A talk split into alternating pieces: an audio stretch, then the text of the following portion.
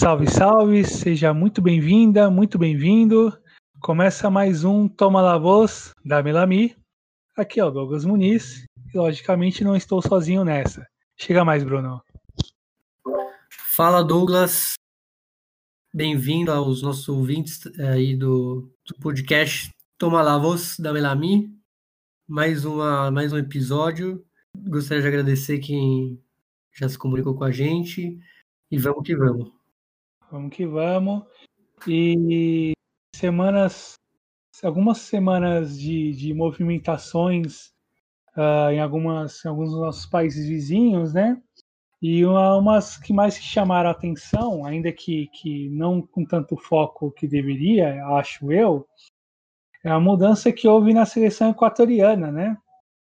Uh, enfim, a gente está falando da seleção do Equador, que passou por um 2019 muito, muito interessante em relação à seleção de base, pelas boas campanhas sul-americano sub-20, no Mundial sub-20, que dá sinais de mudança na sua, na sua estrutura, digamos, organizativa em relação a campo e bola, em relação a escolhas técnicas, que já vinha já se sucedendo desde o ano passado, até antes, se a gente quiser olhar pós-eliminatórias da Copa de 18, e essa semana confirmou mais uma mudança, é, ainda que nesse contexto de incertezas por conta de como serão as eliminatórias, de que forma que vai se proceder em relação ao retorno dos campeonatos continentais, ali olhando para a Comebol, e a Federação Equatoriana de Futebol, após a saída do treinador Jorge Cruyff, que, que sequer chegou a estrear, bom lembrar que ele foi contratado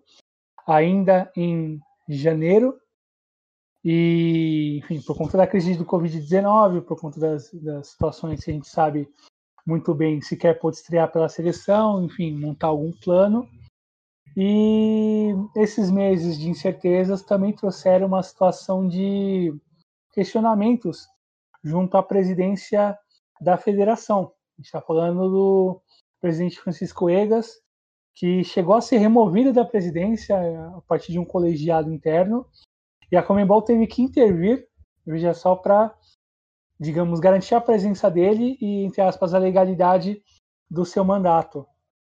E, em meias mudanças que o futebol equatoriano já vinha passando na sua estrutura de clubes em relação à forma de campeonato e a forma como a seleção tá, vinha sendo pensada, é, há, uma, há um grupo de jovens, de jovens jogadores muito interessantes já desde o do, do Sul-Americano do ano passado, de boas campanhas recentes nas seleções sub-17. Você tem alguns trabalhos interessantes a nível de clubes, o mais destacado, como sabemos, o Independente da Vague. E ainda que os clubes grandes ainda assim consigam uh, competir no nível razoável a nível local, mas que não conseguem brigar de forma tão consistente fora do país mas ainda assim tem alguma ideia de projeto lá dentro. Ainda que você tenha jogadores não nos nomes escolhidos. E a escolha em relação a técnicos é uma parte bem complicada, acredito eu, porque para o lugar do Cruyff foi chamado Gustavo Leitio Galfaro. E aí, Bruno, o que, que você acha? Então, Gustavo Alfaro é uma, é uma escolha eu não sei se, se vai ser boa. Eu acho que ele é um. Ele mostrou resultado no Boca, né? A última passagem dele pelo Boca foi vitoriosa, até apesar de não ter. É, mesmo assim, todo mundo... Isso. É, e ganhar, ganhar Com exceção da Supercopa Argentina de 19, é bom mencionar, mas dentro da expectativa do planeta do mundo Boca, como eles chamam, foi muito abaixo, né? Sim, até pelo elenco que ele tinha, né? Foi meio que algo, uma obrigação. Eu não sei se é o ideal, até porque ele vai pegar uma geração muito boa, né? Talvez seja uma das melhores é, fornadas jovens do Equador. O Equador que foi campeão sub-20, né? Sul-americano em 2019, pela primeira vez na sua história longe numa, no Mundial Sub-20 da categoria, quando quando ainda não era tida como uma, uma concorrente, uma postulante ao título, conseguiu chegar longe, se não me engano, na semifinal do ano passado, o Mundial vencido pela Ucrânia. Foi terceira colocada, né? Terceira colocada, exato. E, e aí é um desafio enorme para o Alfaro, porque é um treinador que conseguiu construir uma trajetória, ainda que sólida, dentro do futebol argentino, mas com maiores conquistas, com maior renome pelo Arsenal de Sarandi, por onde ele conseguiu suas principais conquistas, a Copa Sul-Americana de 2007, a Clausura e o Supercopa Argentina em 2012. Conseguiu construir alguma, algum, algum respeito, algum, alguma, algum nível considerável a nível local, futebol argentino, digamos assim, mas nunca conseguiu emplacar, ou nunca teve uma chance de fazer um bom trabalho num país vizinho ou numa liga um forte do nosso, do, enfim, do, uma liga forte para além dos nossos países vizinhos, por exemplo, o México que nunca chegou a chegou a trabalhar ou pegar alguma liga um pouco mais competitiva, assim, onde o desafio fosse maior, assim. Você olha para a carreira dele, a única, última, única experiência é, estrangeira foi pelo Al-Ali na Arábia Saudita em 2009. Enfim, é muito tempo de um trabalho para outro, você tem um... E foi um trabalho é, bem, bem curto, né? Sim. Eu estava vendo aqui, ele não chegou a ficar nem um ano lá, então quando ele teve a chance, ele também não, não se apegou a essa oportunidade. Não conseguiu tocar e tu tem a própria projeto ou desafio da, da, da seleção que, que, a própria federação se coloca. Quando, quando a chegada do, do George Cruyff já se tinha essa, essa, essa ideia, digamos assim, ainda que bem mal rascunhada, na minha opinião, de conseguir é, interconectar as divisões de base num projeto guardadas as devidas comparações com que o Maestro Tabares faz no Uruguai. Você tinha um pouco desse desenho, ainda que bem mal elaborado, ainda que não com o mesmo espírito, não com o mesmo com a mesma clarividência, digamos assim, com o mesmo sentido, digamos, bem bem específico.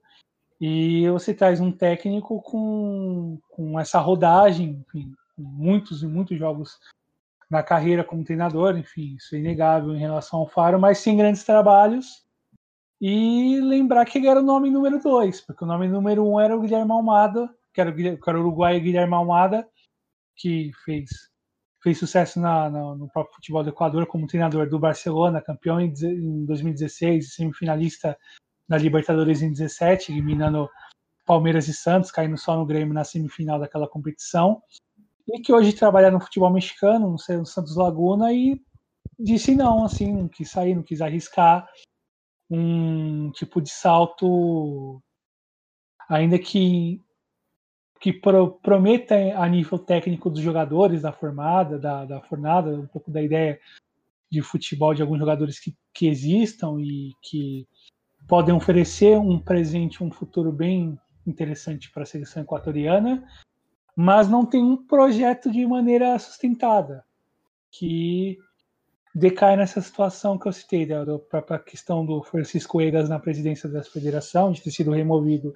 e recolocado, até mesmo nas definições do dia a dia do futebol equatoriano mesmo, né? É, eu, eu acho que o Equador podia ter buscado ali mesmo em seu jardim, vamos falar assim, porque tem, é, um nome que foi, às vezes, até meio especulado foi o do quem, é, quem comandou a Sub-20, né? Que é o argentino, o Jorge Célico. Isso. E tem o, acho que o, o grande cara ali, que até os times brasileiros estavam de olho, é o, era o técnico do Independente del Valle, né? O Miguel eu... Então, a questão do Célico, do Jorge Célico, ele é e acabou recebendo algumas, algumas críticas, talvez um pouco além do tom, até mesmo pelo desempenho ruim da seleção equatoriana no pré-olímpico, que se esperava muito mais, a seleção acabou, acabou caindo na primeira fase. na questão do, do, do, trabalho com jovens, assim, acabou faltando por parte dele um olhar um pouco mais cuidadoso e isso acabou desembocando nos resultados ruins da seleção. A gente esperava muito dessa seleção e acabou não não indo à frente. Talvez isso acabou queimando as possibilidades dele assumir a seleção nesse momento, enfim, aceitando a transição até para a federação pensar no nome melhor do que o escolheu até agora mas os resultados acabaram meio que jogando tudo pro tudo pro, pro alto e queimaram a chance do próprio Jorge Célico de tocar esse projeto mais acima. E aí é um problema de como como isso vai ser trabalhado a partir do Alfaro na relação com o Célico e na relação com esses jovens jogadores. Porque você tem algo bom ali, você tem algo bom para construir e para levar o Equador para grandes campanhas, para campanhas melhores. Sim, é o que fez nessas últimas Copas Américas, por exemplo, ou até mesmo pensando, se não para essas eliminatórias da Copa, enfim, a gente não sabe o que, que vai acontecer, enfim, é muito incerto por tudo que a gente sabe, mas para ter um futuro, médio prazo, bem interessante. Sim, é a, talvez seja a, talento jovem mais promissor, né, que surgiu aqui e tem caras muito bons, né? Eu tava vendo, eu até dei uma revisada para a gravação de hoje. Tem o Gonçalo Plata, Leonardo Campana, caras que, foram, caras que já alguns já foram para a Europa, né? É, outros estão no futebol mexicano. Então é muito, tem muito para trabalhar aí e melhorar. É uma seleção que pode realmente surpreender aí, porque material não falta. Além de jogadores da própria liga local. E aí não só dos clubes grandes, mas dos clubes médios e pequenos. Do Macará, do, do, do Delfim. Do Delfim. Você tem jogadores pescáveis, digamos assim, nesses clubes menores, que, que dão muito caldo, que são jogadores interessantes, que, que bem trabalhados, ainda que não um clube no, no Emelec, no Barcelona, no LDU, enfim, esses clubes de mais massa, mas que podem ser observados com carinho, pensando para a seleção, para o próprio trabalho da seleção, no sentido médio e longo prazo mesmo. São jogadores jovens com capacidade para desenvolver, com, com boa projeção, com, boa, com bom com bom potencial técnico mesmo. Sim, é. Pode ajudar para além do, do, do, do, da falta de projeto esportivo. Tipo, os resultados podem vir em campo, ainda que o que vem sendo tocado fora não seja ideal. E mal, e mal o Alfaro assumiu, vamos dizer assim, né? Estamos na semana em que ele acertou o, o Jordi Cruyff também ele se arrumou, né? Só para não deixar aqui a ponta, ele claro. ele está ele acertou com o Shenzhen da Superliga Chinesa. Então, é, mesmo nunca tendo comandado um treino ou trabalhado de fato, né? Sim, pois é. Foi uma passagem fantasma do, do filho do de Johan. Pois é, e chegou a se ventilar dele comandar o Barcelona que não importa, que é o Barcelona da Espanha, diga-se, né? Após essa situação de crise que o, que o clube espanhol está vivendo, inclusive, né? É, mas seria uma bela poesia se ele assumisse o Barcelona de Guayaquil, né? Pois é, pois é, mas. seria é, mas, é, falta.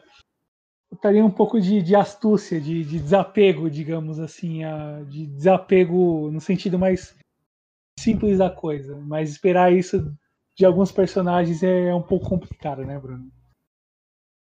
Sim, e uma só um, um adendo aqui, você falou, eu falei Delfim e logo em seguida você falou pescáveis e caldo. Não sei se você é um predador de golfinho. pois é, acabou dando gancho em relação à pesca golfinhos e, e entre outras coisas, meu caro. Bom, nenhum animal foi ferido nessa gravação, só para é, deixar bom, bem bom, claro. Bom lembrar, bom lembrar. E falando de Equador, agora olhando para a situação de clubes, e enfim, a pandemia trouxe aliás, e a, a pandemia aprofunda uma situação de crise econômica que já era latente em vários clubes do país. A gente, se a gente quiser puxar na memória a situação do Deportivo Quito, tradicionalíssimo clube que hoje tá, que hoje joga uh, uma divisão periférica do país, que seria a divisão amadora, melhor dizendo, e hoje joga essa divisão por conta do, do, das incontáveis dívidas que acabaram fragilizando o clube com o passar dos anos, os rebaixamentos, a própria situação de penúria financeira que o clube foi colocado e hoje acaba tendo que militar por essa divisão. A gente está falando de um clube com, com cinco títulos nacionais, um dos clubes mais importantes da, da, de Quito. Uh, se a gente quiser lembrar um caso recente do próprio do Barcelona, de Guayaquil, que, que chegou a ser emparedado, digamos assim, na Federação Equatoriana no final do ano passado por conta de dívidas que poderiam trazer algum prejuízo esportivo em relação ao clube, em relação à perda de pontos, a de jogadores e tudo mais. E mais um sintoma dessa crise a gente vê nos clubes que não são tão visados. E esse exemplo que eu quero trazer é o caso do Almedo. O Almedo, para quem não sabe, é um clube tradicionalíssimo da cidade de Rio Bamba e tem a fama por ter sido o primeiro clube fora das províncias de Guaia e Pitincha a vencer um campeonato nacional em 2000. E isso é um feito gigantesco para a história do clube. E o clube atualmente vive uma crise econômica muito grave é, por conta de algumas situações vinculadas à relação da presidente do clube, chamada Mayra Arguello, que é que é dona da, que é, enfim, uma espécie de administradora da empresa Oviargo, que é uma empresa de telecomunicações do país, e, enfim, houve algumas, várias denúncias nesse, nesse período de parada aí, nesses meses sem futebol e tudo mais, sobre documentos que foram assinados por ela, em torno de falsificação de assinaturas relacionadas à empresa e ao clube, toda uma situação bem, bem estranha que vinculado também ao esposo dela, que veja só, é vice-presidente do Almedos, o nome dele é Manuel Ubidia, e enfim, todo esse contexto de, de, documentos que não são seguros,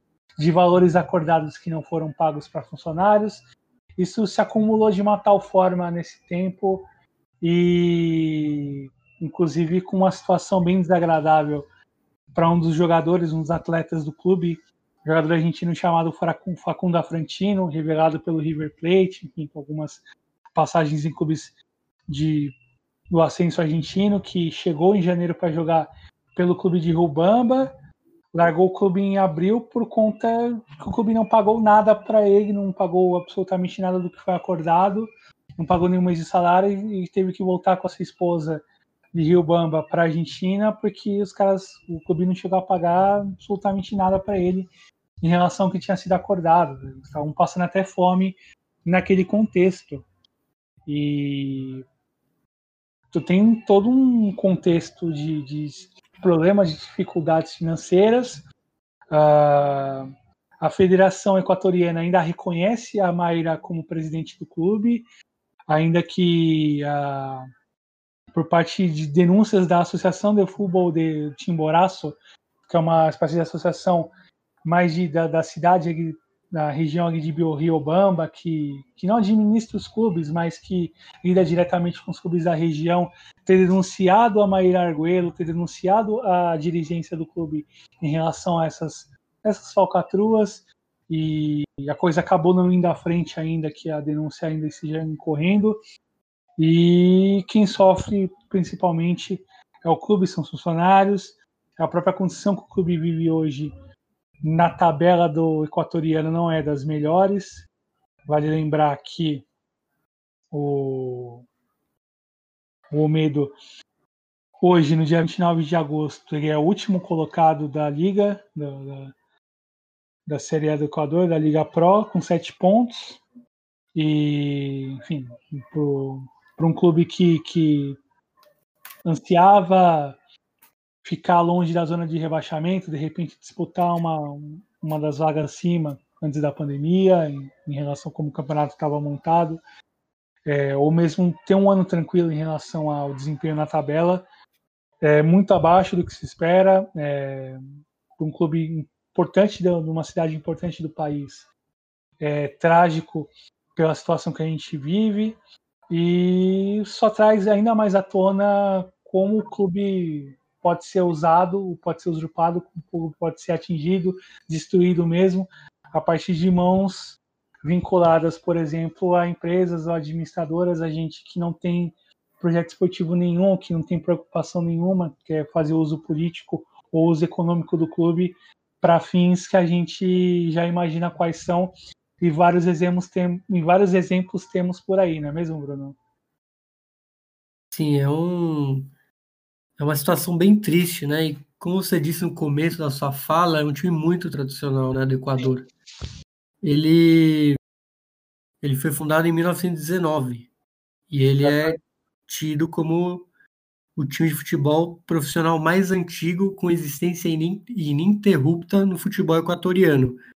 Isso então, porque... estamos falando do decano do futebol equatoriano, se a gente quiser levar Sim, é num, tom máximo. É um clube centenário. Tem 100 Sim, anos. É. Isso, até, 19. isso do decano até criou uma confusão com a Comembol, porque a Comembol, a Comembol ela batizou ele como decano. Sim. Só que aí criou uma polêmica com a Liga de Quito, com a LDU, porque a LDU ela é de 1930, mas ela tem um, um passado em 1918, né? Sim. E acabou que a liga se considera uma decana e o Olmedo tem essa de nunca ter se ele tem sempre a mesma origem, né? Hum. Só que aí também tem outro, outro problema, porque o Olmedo não é o time mais antigo do Equador. O time mais antigo do Equador é o, é o, é o Pátria de Guayaquil, né? De, ele é de 1900, 1908. Foi vice-campeão equatoriano em 61 mas até por isso que o, o Olmedo fala que ele é o mais antigo sem interrupções. Porque Sim. o, o Pátria ficou um tempo sem jogar, então. E o Pátria está em divisões amadoras hoje em dia. Sim, Além sim. disso, como você disse, ele foi campeão equatoriano, né? E com mais exatidão no ano de 2000, que foi a década, uma década gloriosa para o time de Rio Bamba. Sim. É, foram quatro Libertadores nessa década participações. Se a gente contar a década, obviamente, do, de 2000, né? A partir do ano 2000, né? Eu sei que tem, tem o time que a década começa em 2001 e tem o time que considera que é em 2000, mas Sim. vamos considerar que seja em 2000. Desculpa se você não gosta de, de, dessas décadas começando em, anos redondos. Sem problema. Só, que ela teve, ó, 2001 e 2002 eles foram para as oitavas foi justamente o ano em que eles eliminaram o Bolívar e o Atlético Paranaense nos grupos. Atlético foi... Paranaense campeão brasileiro, vou lembrar. Sim, e foi. Acho que ele e o América de Cali que passaram. Sim. E depois ele caiu nas oitavas para o Monarcas de Morelia, né? o, o, falecido, né? Recém-falecido Monarcas Morelia. Sim, virou recentemente o Mazatlán por essas loucuras de, desse sistema de franquias do México, ele acabou virando outro time em outra cidade. Sim. E, além disso, o Douglas falou que ele é o pioneiro do fora de Guaias e Pichincha, né? Traduzindo, Guayaquil e Quito, que são as cidades que são as capitais desse, dessas regiões. O, e o Almeida de Timboraço. Sim. Depois dele, quem ganhou foram só duas equipes, né, Douglas? Foi o Cuenca em 2004, que é de Assuai. Sim. E o Delfim, que é o atual campeão, né, de Manabi.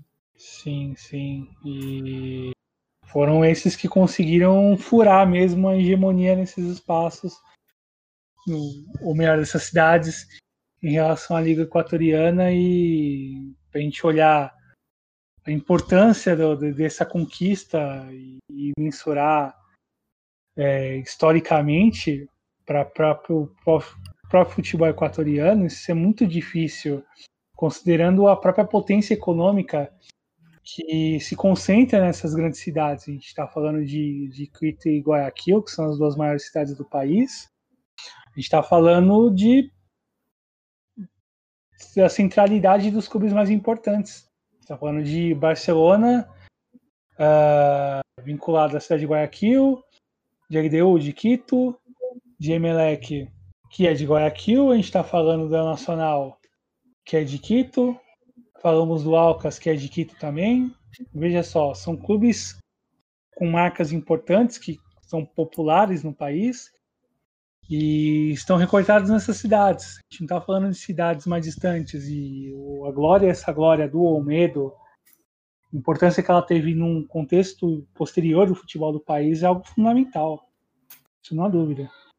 E só para complementar, um dos mais, eu descobri agora numa pesquisa, é, vendo um livro sobre Alberto Spencer, que chama Dos Palavras para el Gol, que é do, do uruguaio Nilo Suburu, Suburu, que já é falecido, que ele atuou pelo Olmedo na época de ligas provincianas, tanto que não está nos registros dele, né, é, oficiais, mas ele chegou a atuar no, no Olmedo, numa época em que o Olmedo não participava dos campeonatos nacionais, ele fazia como uma participação especial por partida.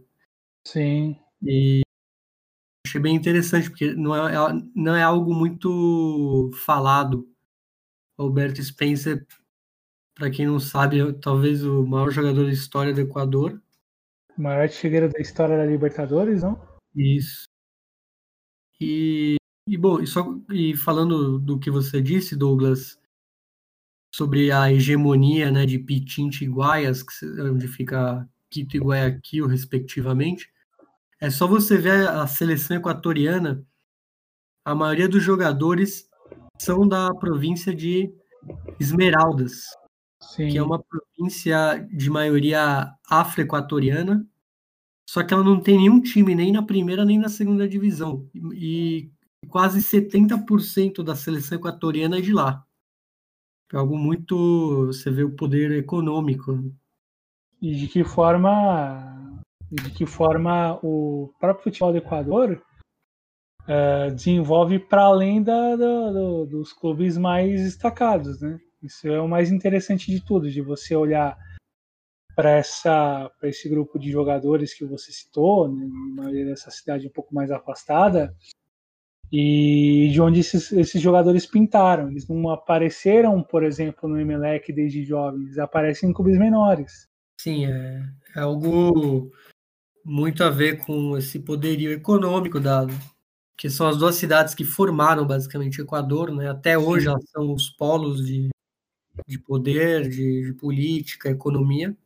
Sim. Então isso você vê traduzido no, no futebol também, né? Não é nenhum não é nenhuma fórmula matemática bizarra, é algo não, não. é o clássico.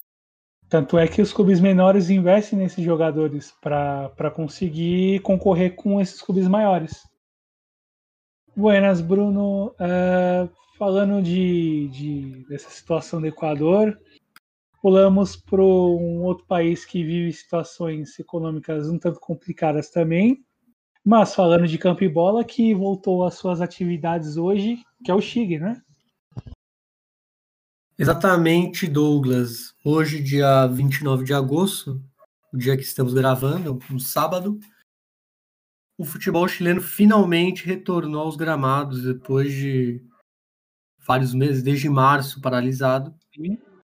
E, e nada como um jogo do Colo-Colo para reabrir né, esse campeonato, é, porém com gosto amargo para os torcedores albos já que o Colo-Colo perdeu para o Santiago Wanderers, lá de Valparaíso, é, justamente um time que estava na, lá embaixo da tabela. É, para variar, teve gol do Paredes, mas nem isso foi possível para parar o, os Caturros, que venceram com gols de Ubija e dois gols do Enzo Gutierrez, e além do Paredes, quem foi às redes foi o Léo Valência, ex-Botafogo, É, e isso deixou o Colo-Colo bem mal na tabela. O Colo-Colo está em 13º lugar com 7 pontos. E o Wanderers, que estava lá embaixo, está em 14º agora, também com 7 pontos. Pois é. A vitória tirou os caturros da zona de rebaixamento, né? Sim, é uma zona que hoje está habitada por O'Higgins e Coquimbo Unido. Coquimbo Unido é o time onde joga o sempre perto da glória Maurício Pinija. É. é. E é, além desse jogo, teve mais dois jogos. Justamente Coquimbo perdeu do Aspato é, por 2 a 1 se afiançou lá no fundo da tabela. E o jogo que surpreendeu, né? Já que tivemos coisas clássicas, como um gol do Paredes, só que aconteceu uma coisa que nunca tinha acontecido até então nesse campeonato. A Universidade Católica perdeu pela primeira vez, primeira derrota de Ariel Holan no comando dos Cruzados no Campeonato Nacional. Sim. Foi 1 a 0 para a União Espanhola. E com isso ela pode ser alcançada. Como estamos gravando aqui, não vamos saber o resultado a tempo, mas ela, amanhã terá um jogo entre União, Laca, União Lacaleira e Curicó Unido. O vencedor será o líder em conjunto. Caso empatem, obviamente, a Católica continuará é, reinando. Mas essa é a situação do campeonato chileno. Voltou hoje com esses três jogos. É, além, do, além da primeira divisão, a segunda divisão também voltou. É, por, digo isso porque muitos países preferiram é, deixar a segunda divisão para depois, né? Sim. Como o Peru ainda não está nem definido. É, a Argentina ela vai começar mais tarde também, apesar Sim. de não ter é, uma definição ainda meio por cima. É, no Chile, não, ela começou junto com a primeira divisão. Que é o mesmo esquema que aconteceu no Uruguai, porque no Uruguai também está, nesse caso, está normalizado as, os, os ascensos, né? Sim, sim. E falando de Chile, uh, para além dessa, desse retorno, falta a gente celebrar com, com a importância devida, um clube tradicional que completou 100 anos no último dia 20 de agosto, não é mesmo, Bruno? Sim, bom, esse é o quadro Memória, que a gente não tinha dado nome. É, eu vou ler uma sugestão aqui, Douglas, do Opa. Carlos Alexandre Rei Matias. Opa, um abraço, Carlos. Cruz Maltino. Chorumão. Um abraço, Carlos. Cruz Maltino, que falou que poderia ser Memória Sudaca. Boa, nome. É um bom nome. Bom nome, bom nome, boa. Então, para inaugurar esse quadro, que já estava inaugurado, mas com nome novo, é, falar do Palestino, né? Ele é um clube centenário desde 20 de agosto.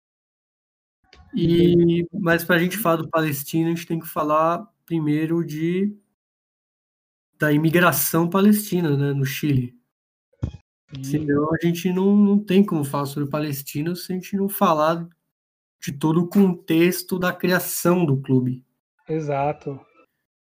E bom, senta que lá vem história, porque lá, lá, no começo do século XX, a Palestina era dominada pelo Império Otomano, é, um serviço militar obrigatório pelos otomanos ali na época da Primeira Guerra Mundial provocou uma imigração massiva de jovens palestinos, não só palestinos, né, árabes em si, libaneses, sírios, toda aquela região ali do Oriente Médio. E aconteceu, isso foi potencializado né, nessa época, é, até por conta de uma crise política e econômica que acabou levando ao fim desse império, né, turco-otomano em 23, e acabou vindo uma, uma diáspora grande aqui para América do Sul. É, o Chile foi a casa, o lugar que os palestinos resolveram adotar como casa, né? Eles passaram por muito preconceito no começo, é, até hoje um palestino é chamado de turco lá no Chile, até pelo por essa história do passaporte otomano. Então eles eram chamados de turcos no começo, assim como os libaneses aqui no Brasil, é, os sírios, é, que esses preferiram vir mais aqui para o Brasil, para a Argentina. E, bom, com essa imigração em massa, o Palestina foi fundado né, em 1920, até antes do fim do, do Império Otomano. É, foi fundado em Osorno, lá no sul do Chile. Não é que ele foi fundado na cidade, ele era um coletivo de palestinos da região central do Chile, ali perto de Santiago. Só que eles fundaram o clube em Osorno por conta que ali estava acontecendo uma Olimpíada de Colônias. Então Sim. eles resolveram dar o pontapé inicial ao clube ali nessa cidade bem ao sul lá do Chile. É, foram 32 anos no amadorismo, até debutar no, no, no, no profissionalismo em 52. E em 55, o Palestino já foi campeão chileno pela primeira vez. É,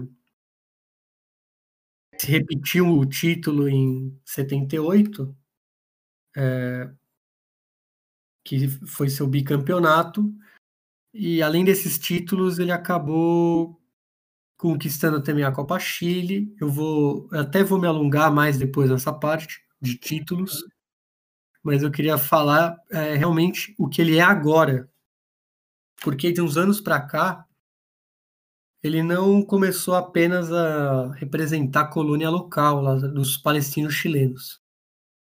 É, ele acabou virando um símbolo né, do, do território, da, da nação palestina.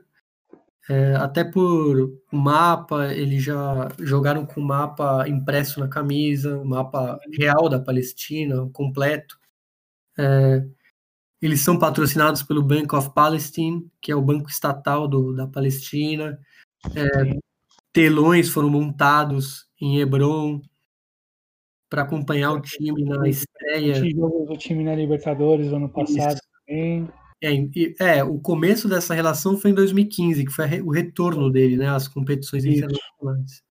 Isso. E para você ter a ideia da moral que eles têm lá, eles até já, eles já encontraram o presidente da Autoridade Nacional Palestina, né, o Mahmoud Abbas.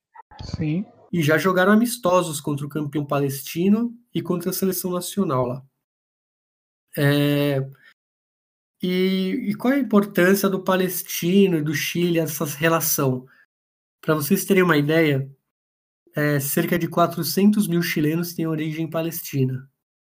É, isso traduzindo quer dizer que ele é o lugar mais palestino fora do Oriente Médio, superando até vizinhos ali da faixa de Gaza, que tem muitos refugiados desse, desses últimos movimentos de emigração, Sim. como o Egito e o Líbano.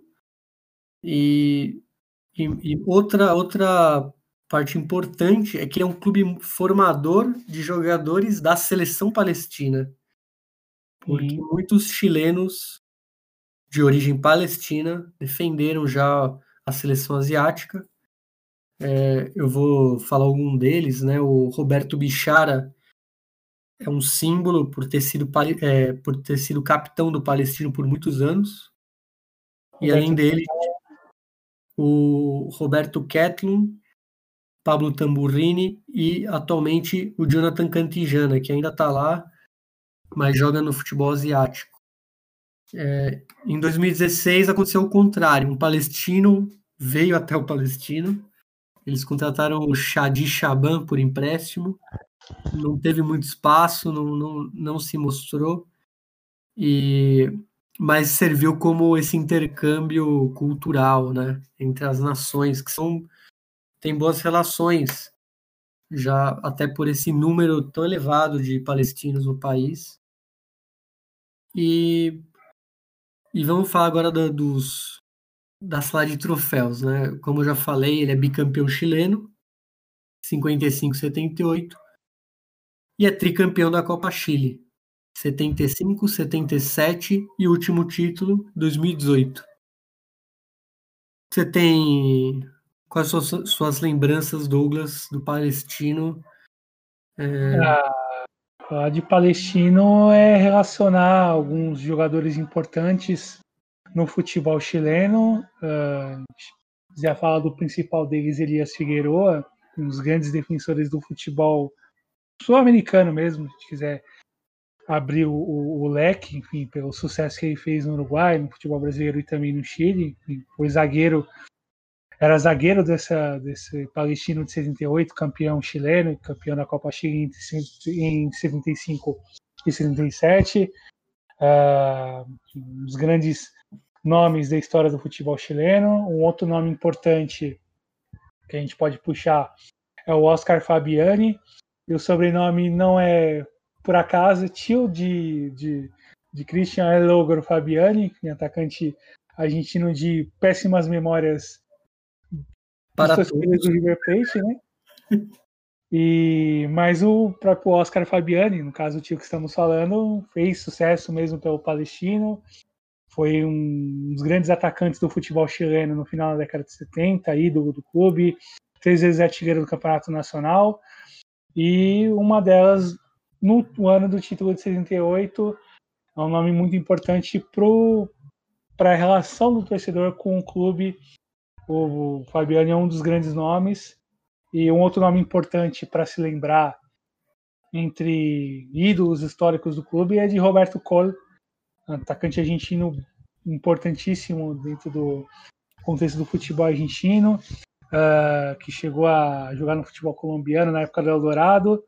E chega ainda no primeiro ano do Palestino na primeira divisão, ali em 53, e é um dos jogadores importantes do título chileno de 55. E, e, e traz à tona essa relação Argentina, Chile, Palestino, nessa, nessa, nesse moto contínuo, digamos assim, de, de afetos de jogadores argentinos jogando no Palestino e conseguindo, alcançando alguma glória ou marcando o nome com importância, marcando o nome com, com, com, com, com fama. O último grande nome, assim, se a gente pensar de memória, e aí é argentino, inclusive, o nome dele é Lucas Passerini, atacante argentino de bom nível, uh, que jogou ano passado pelo Clube na Libertadores, um dos destaques em 18 no título da Copa Chile, e chegou do Estudiantes de Buenos Aires e acabou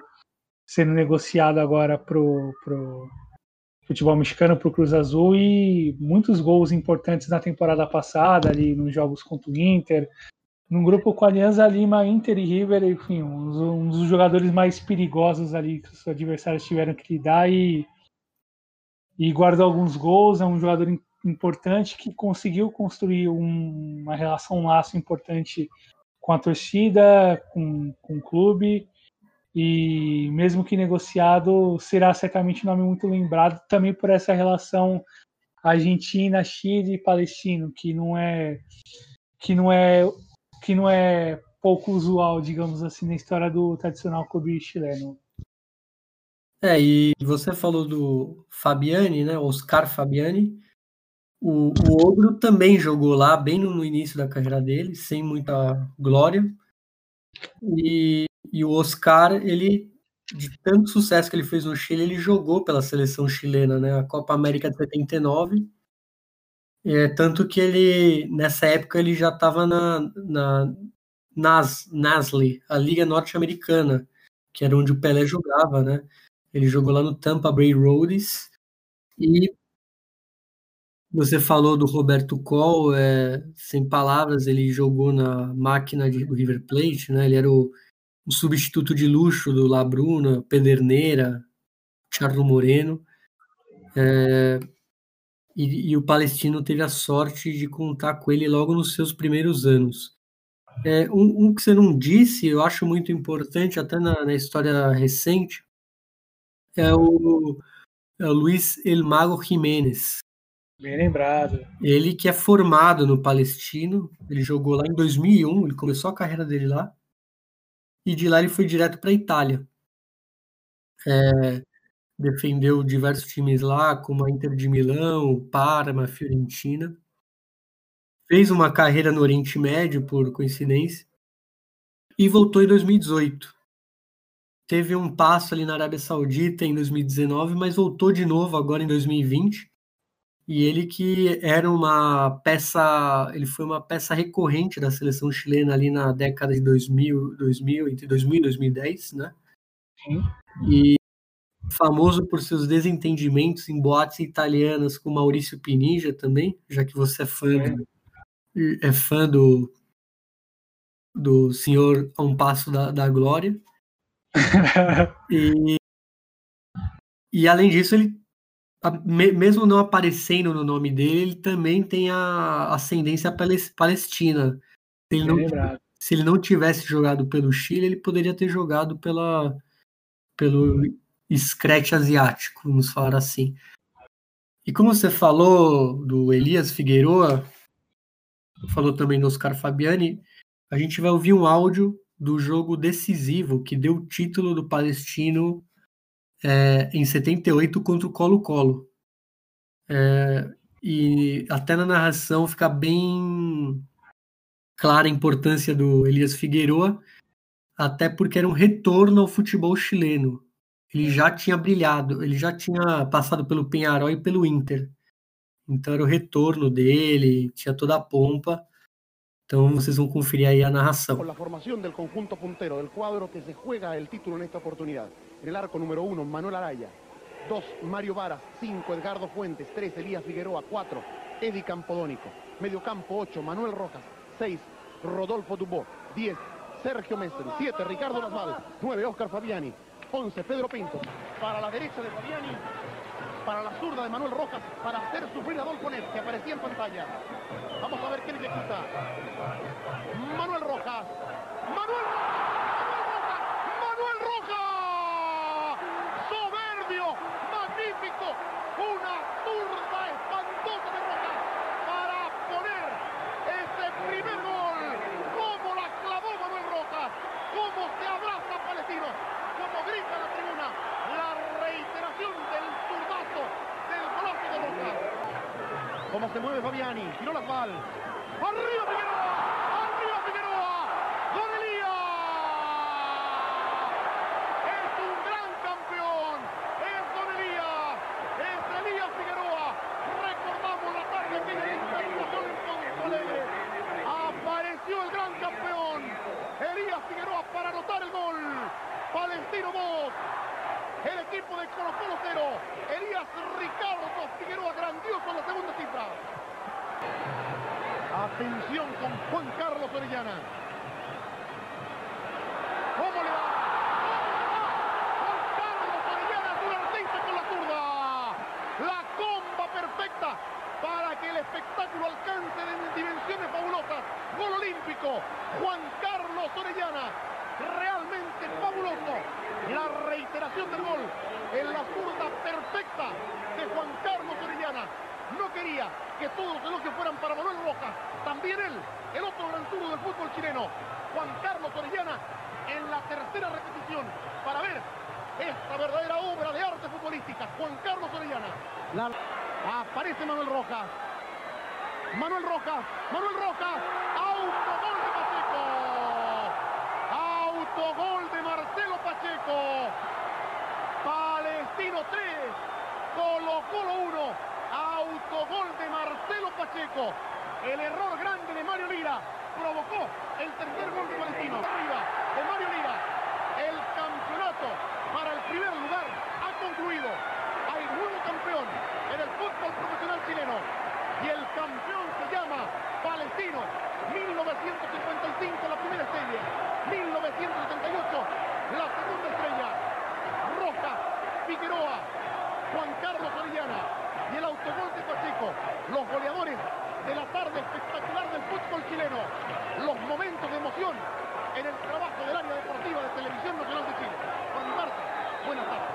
Bom, vocês ouviram a narração do Pedro Carcuro, ele é a voz da TVN, foi a voz da TVN por muitos anos, é uma das. Era é a TV estatal do Chile, televisão nacional. E eu vou emendar também já aproveitando na dica da semana, Douglas. Bom, a dica da semana é o documentário Um Povo nas Costas, que é do Peleja. É, ele fala um pouco sobre o que eu já disse aqui, da, da história dos palestinos e de como o palestino se relaciona é, muito além do futebol. Ele é uma ferramenta geopolítica de é, identidade palestina fora da Ásia. Então é bem legal esse documentário, porque ele mostra essa parte é, que não é o esportivo, é um clube que não. Acho que é, 80% dele é muito mais. A importância dele é muito mais fora de campo do que é, ali nas quatro linhas. Então, essa fica aí como a dica já para combinar com o centenário aí do, do clube. Boa, boa, Bruno, boa, Bruno. E para a gente começar, a gente já poder encerrar papo de hoje, tem mais alguma coisa que você gostaria de dizer, alguma coisa que você gostaria de expressar em relação a, a aos temas, a ideias futuras? É, gostaria de agradecer quem quem está seguindo aí as redes sociais, né? A gente está com Twitter, Instagram, é, arroba para quem ainda não segue. E a gente fica muito feliz com os feedbacks que a gente tem recebido, tanto os, os elogios quanto as críticas construtivas. Então, é, agradeço muito e vamos que vamos. E até a próxima aí. Buenas, Bruno. Então é isso. É, faço minhas as suas palavras. É, mais um prazer inenarrável poder dividir essa bancada ainda que distante por conta desse momento, mas vamos tocando. E é isso, meus caros. E vamos que vamos.